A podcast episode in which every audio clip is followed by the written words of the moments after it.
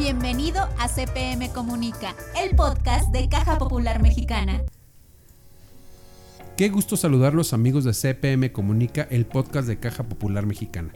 Bienvenidos al capítulo 2 de esta segunda temporada, donde buscamos ofrecerles cómo cosechar en tierra fértil. Mi nombre es Francisco Manuel Álvarez y saludo con mucho gusto a José Roberto Becerra. Manuel, estoy contento de compartir otra vez este espacio contigo y pues bueno, con un tema muy interesante para ese sector agropecuario, para aquellas personas que estén interesados en este crédito, cómo obtenerlo y pues bueno, hoy tenemos en este episodio toda esta información. Tenemos una visita muy especial porque aparte es una persona que tiene mucho tiempo realizando un podcast y créanme que también es muy nutritivo hablar con Cecilia Arista Lanís. ¿Quién es José Roberto? Sí, mira, ella es una especialista en la promoción de productos y servicios financieros y tecnológicos para el sector agroalimentario. Además, Manuel cuenta con 20 años de experiencia en el diseño, producción y divulgación de contenidos especializados, como tú lo comentabas, en el sector agro y es creadora y conductora del podcast de FIRA el primer podcast en México especializado en estos temas del campo. Además tiene una formación como profesional en el periodismo y comunicación, fue coordinadora editorial de FIRA en la columna Agro Negocios que se publica en el periódico El Economista, además es colaboradora de diversos medios de comunicación en temas del sector alimentario, marketing, comunicación y equidad de género. Vamos a escuchar esto. La entrevista por CPM Comunica, llegamos al fondo de la información. Cecilia, qué gusto que puedas acompañarnos con nuestra audiencia y poder involucrarlos un poquito en el mundo de los servicios financieros de este sector que es muy particular, el agropecuario, que son diferentes y que por supuesto eh, tenemos que orientar a la gente sobre cómo se lleva a cabo esto. Entonces, por favor, defínenos cómo es para ti las finalidades del crédito agro, para qué se usa. Bueno, antes que nada, Manuel, Roberto, muy contenta y honrada en participar en este espacio de CPM Comunica, que se ocupa de llevar a los socios de Caja Popular Mexicana y a todos los que lo escuchamos información de valor para nuestra cultura financiera.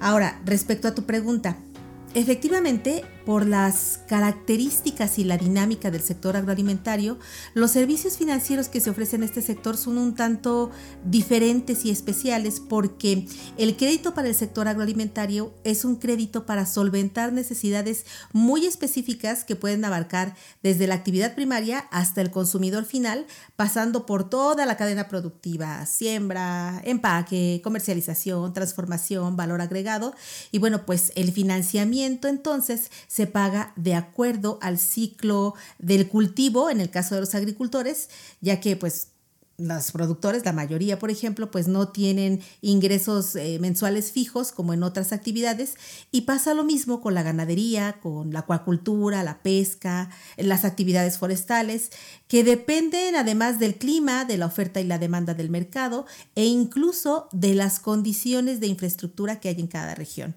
Eh, esto influye definitivamente para que los productores puedan tener primero acceso al crédito y después opciones de financiamiento que se acoplen a sus necesidades. ¿Y qué características tienen los créditos que se requiere en este sector agroalimentario para alcanzarlos? Bueno, digamos que podríamos clasificar en dos, eh, en dos grandes tipos de crédito en, en el sector agroalimentario, los créditos a corto plazo y los créditos a largo plazo. Entre los tipos de crédito a corto plazo más comunes en el sector agroalimentario están, por ejemplo, eh, los créditos de avío y capital de trabajo que, que están destinados a cubrir las necesidades económicas de los productores para poder producir y que se usan para que el productor pueda adquirir insumos, eh, materia prima y materiales, eh, por ejemplo, semilla, fertilizantes, o también puede ser eh, crédito que, esté destinado al pago de sus trabajadores, al pago de, de jornales y salarios, y bueno, pues en general a todos aquellos gastos directos para la producción que son propios del cultivo o del proyecto productivo. Esto en el caso de los créditos de avío y capital de trabajo. Luego están los créditos prendarios que se destinan para facilitar la comercialización a productores y empresas, siempre y cuando estos cuenten con inventarios, ya sea de materias primas o de productos en proceso y terminados. Eh, eh, con los que puedan a su vez garantizar el pago del crédito que están solicitando. Eh, estos tipos de crédito también son a corto plazo, son créditos que generalmente van a un máximo de 180 días y que pueden prorrogarse a veces hasta por otros 180 días. Están también eh, los créditos de arrendamiento que se utilizan para la adquisición de bienes como eh, construcciones, maquinaria, equipo, que son digamos bienes que se pueden rentar. Y bueno, luego están otros dos tipos de crédito que, tienen eh, la finalidad de mm, otorgar liquidez al productor o a la empresa alimentaria, que son los créditos de reporto, donde el productor o la empresa deja emprenda su producto. Por ejemplo, imagínate a un productor de maíz que deja su grano como prenda porque necesita liquidez, porque necesita dinero en ese momento y consigue una empresa almacenadora que le guarda el grano y le da un certificado de depósito con el que el productor puede ir al banco y pedir un crédito. Eh, otro tipo de créditos es el crédito quirografario, que es un tipo de crédito eh, también para dar liquidez al productor o a la empresa que busca eh, hacer frente a una necesidad de recursos, pero que es, digamos, transitoria. Y, y, que el banco o el intermediario financiero lo autoriza o lo otorga porque quien solicita el crédito tiene una reconocida solvencia moral y económica. Y bueno, finalmente están también los créditos a largo plazo, eh, que se les dice créditos refaccionarios porque se destinan para realizar inversiones fijas. Por ejemplo, créditos para cultivos o plantaciones forestales o algún otro proyecto de larga maduración en donde el crédito se va eh, amortizando y, y se van pagando hasta en 15 o 20 años, depende de la institución financiera que lo otorgue. Y luego, bueno, ya hay otros esquemas de créditos, como los microcréditos, por ejemplo, que digamos son créditos de bajo monto y que incluso pueden no ser para actividades agropecuarias, pero sí para actividades que se dan eh, en el medio rural por ejemplo, eh, para artesanos, para eh, comerciantes, créditos para transporte rural, ¿no? Eh, más o menos este, este sería el mundo de los créditos del crédito agropecuario, créditos a largo y a corto plazo en estas categorías que te comento. Me imagino que la oferta es amplia, pero platícanos acerca de las instituciones. ¿Quiénes pueden ofrecer estos créditos y cuáles son en realidad los requisitos generales que ocupan nuestros oyentes para poder tramitarlos? Pues mira, hoy más que nunca las instituciones financieras han venido abriendo mayores espacios para el crédito agropecuario porque, porque el crédito agropecuario la verdad es que tiene un enorme potencial. El sector agrícola y pecuario de México es el sector más dinámico de la economía, de hecho es el único sector que a pesar de la pandemia tuvo crecimiento a diferencia de los demás sectores económicos y productivos y es lógico porque todos podemos dejar de comprar carro, podemos dejar de comprar ropa, podemos dejar de construir o limitar nuestras opciones recreativas, digamos, pero lo que definitivamente no podemos dejar de hacer es comer.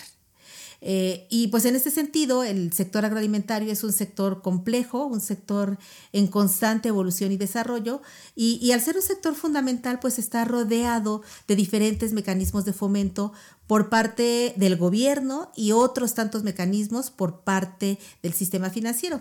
Así que te diría, bueno, del lado del gobierno, digamos, está la banca de fomento, que le conocemos como banca de desarrollo, y por el lado privado está la banca comercial y los, los intermediarios financieros formales, es decir, aquellos que no son bancos, pero que están registrados y regulados por la Comisión Nacional Bancaria y de Valores y otras normativas financieras eh, nacionales e internacionales. Por ejemplo, ¿cuáles serían este tipo de intermediarios eh, financieros que, no son bancarios? Eh, las cajas de ahorro y préstamo, como CPM, que se encuentran agrupadas en las cooperativas de, ahorro y préstamo, las OFOLES, las uniones de crédito y otras entidades financieras privadas que se dedican a dar crédito al campo. Y, y bueno, ahí sí cada eh, intermediario financiero, cada caja, cada banco, cada SOFOL, pues define sus, sus requisitos para prestar y la tasa de interés que otorga. Ahora bien, en el sector bancario, por ejemplo, hay bancos con gran tradición creando ya e innovando con productos financieros para el agro, como, como puede ser Bajío, que tiene un portafolio muy amplio y muy diversificado de productos financieros especiales para el agro. Eh, está Santander, Banorte, y bueno, en general hoy prácticamente todos los bancos tienen algún programa dirigido para el agro. Ahora, eh, en, la parte de los intermediarios financieros están, por ejemplo, las cooperativas, en donde obviamente está Caja Popular Mexicana con crédito productivo, por ejemplo, eh, que es un producto que se adapta también a esquemas de negocio en el agro.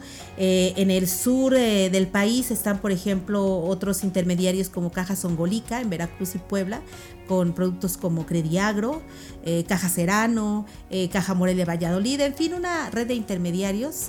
y bueno, pues ahí la recomendación es que el banco, que la caja eh, o que la financiera que tú elijas sea una figura sólida, sea una figura regulada, sea una figura que tenga experiencia en el manejo eh, de productos financieros para el agro.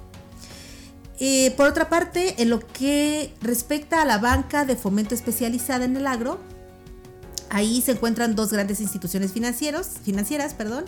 Una es la Financiera Nacional de Desarrollo, que tiene su origen en lo que fue Ban Rural y que otorga créditos directamente a productores y empresas muy, muy pequeñas y que funciona también como intermediario financiero de la segunda banca de fomento especializado, que es eh, Fideicomisos Instituidos en Relación con la Agricultura, FIRA, y que hoy en día pues es la banca de desarrollo y la entidad líder en la colocación de recursos al campo mexicano. Eh, FIRA es una entidad de fomento originada en el Banco de México que tiene recursos propios para poder crear, para impulsar, para desarrollar y, apoyar a los intermediarios financieros, eh, bancarios o no bancarios, que eh, atienden a productores y empresas en el campo. Y bueno, la manera en que otorga sus recursos FIRA a través de estos bancos e intermediarios financieros es, es decir, eh, FIRA no financia directamente a un productor o a una empresa, sino que financia y desarrolla a aquellos intermediarios financieros están comprometidos con hacer llegar el crédito a localidades más pequeñas del país, eh, localidades rurales de 50 mil habitantes. Y, bueno, pues ahí el, esquema de esta banca de desarrollo es muy integral porque ofrece financiamientos y garantías a través de estos intermediarios financieros. Y con estos productos, eh, estos intermediarios financieros alcanzan a pequeños productores del sector agroalimentario para eh, complementar sus necesidades de, acceso al crédito y algunas otras necesidades como por ejemplo capacitación, asistencia técnica, asesoría para asegurar que los productores o las empresas puedan ser rentables, puedan ser sostenibles y puedan pagar el crédito que les otorgó el banco o el intermediario financiero. Digamos que ese, ese esquema de fomento de FIRA está hecho para desarrollar el mercado de crédito en el sector alimentario, otorgando servicios financieros, servicios tecnológicos, programas de capacitación, metodologías organizativas, productivas y en general información para eh, productores y empresas pequeñas, medianas y grandes. Luego están también otras entidades de apoyo para el financiamiento, como son Fosil y Firco, que están como mm, más enfocadas a complementar los recursos que los agronegocios eh, requieren para operar y para poder eh, acceder al financiamiento, ya sea de FIRA o al financiamiento de financiera rural o de cualquier otro intermediario financiero bancario o no, no bancario. Pero pero eh, esto, estas instituciones lo hacen bajo mecanismos y aportaciones de capital de riesgo y van más como hacia el segmento de los agronegocios. Ahora bien, respecto a los requisitos para las instituciones de fomento, ya sea FIRA, Financiera Nacional de Desarrollo, FOSIR o FIRCO, el requisito principal es que el productor o la empresa tenga experiencia en la actividad y que tenga además una perspectiva de rentabilidad, es decir, que busque que esa actividad genere negocio, sea negocio, detone fuentes de empleo familiares, fuentes de empleo locales, regionales, nacionales. Y bueno, para ello, pues lo primero que requiere el productor o, o la empresa es formar un expediente donde estas instituciones puedan evaluar el proyecto del productor o la empresa y, para eso tanto Financiera Nacional de Desarrollo como FIRA tienen oficinas en los principales municipios de todo el país, pues para apoyar al productor o, a la empresa a conformar este expediente de evaluación de crédito. Ceci, muchísimas gracias. A ver, coméntanos, ¿dónde podemos seguir tus consejos, tus programas, las redes sociales, por supuesto el podcast de FIRA, que es la institución a la que representas? Claro que sí, con todo gusto. En Twitter me encuentran como Arista-Cecilia y en Facebook y LinkedIn como Cecilia Arista. Y bueno, pues a través de las plataformas digitales de Spotify, iTunes, Amazon y Google pueden escuchar también cada lunes el podcast de FIRA, donde platicamos muchos temas relacionados con el sector agroalimentario y compartimos también oportunidades de negocio y casos de éxito para productores y empresas. Muchísimas gracias por esta invitación. Manuel, qué interesante entrevista, de verdad, que nos platique todas estas herramientas que se dan para que aquellas personas interesadas en acceder a un crédito, pues lo puedan hacer con todas estas facilidades y sobre todo con las finalidades que tengan. Es importante saber que hay un crédito para cada oportunidad y el agro es un tema muy importante para reactivar no solo la economía de las regiones, sino la de nuestro país. Sabemos que es un tema que puede sacar a flote toda la situación compleja y que bueno, es necesario. Y bien amigos, luego de esta eh, entrevista vamos a escuchar a nuestro amigo José Luis Ramírez y las crónicas cooperativas. ¿Qué es lo que hace diferente a un emprendedor con sentido social? Pues justamente su intención de poner al ser humano en el centro de sus esfuerzos. La realidad es que emprender un negocio, una idea o arrancar un sueño es cosa de valientes, pero también cosa necesaria en un país con tantas oportunidades. Hacerlo con la intención de mejorar tu entorno y hacer negocios con ética debería ser la intención del cooperativista. Así como han sido complicados los últimos dos años con las crisis económicas derivadas de la crisis de salud actual, los emprendedores han buscado cobijo en formas de hacer empresa como las de las cooperativas. Por ello, estas instituciones se han consolidado como una opción real. Por ejemplo, en este año las sociedades cooperativas de ahorro y préstamo lograron una captación de ahorros histórica, con 5% más respecto al año anterior de acuerdo con la Comisión Nacional Bancaria y de Valores, al tiempo que sus productos crediticios se mantienen en números sanos desde la colocación hasta el índice de morosidad. Un emprendedor fortalece la economía del país, pero también cuando hace uso del financiamiento, fortalece y aporta a la inclusión financiera, pues promueve que cada vez más productos de crédito sean creados para atender a este sector. Esperamos que el cierre de año catapulte a los emprendedores de México y estos mantengan su enfoque social con la ayuda de su cooperativa. Dos cosas José Roberto Amigos de CPM Comunica el podcast de Caja Popular Mexicana que se ligan, se ligan por naturaleza el emprendimiento con sentido social y este tema de los créditos agros que es algo fundamental.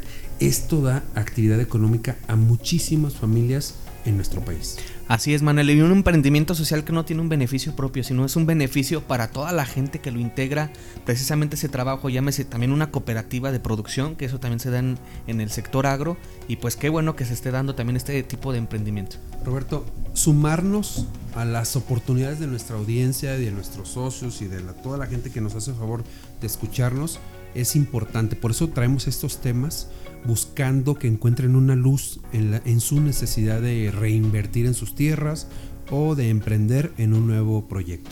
Muchísimas gracias por tu aportación. ¿Dónde puede comunicarse la gente? Claro que sí, Manuel. Esperamos y invitamos a la gente que se sigan comunicando con nosotros en nuestro correo que es cpmcomunica-podcast cpm.com donde siempre les comento, leemos con mucho gusto todos sus comentarios y los tips también y sobre todo los temas que quisieran escuchar en este programa.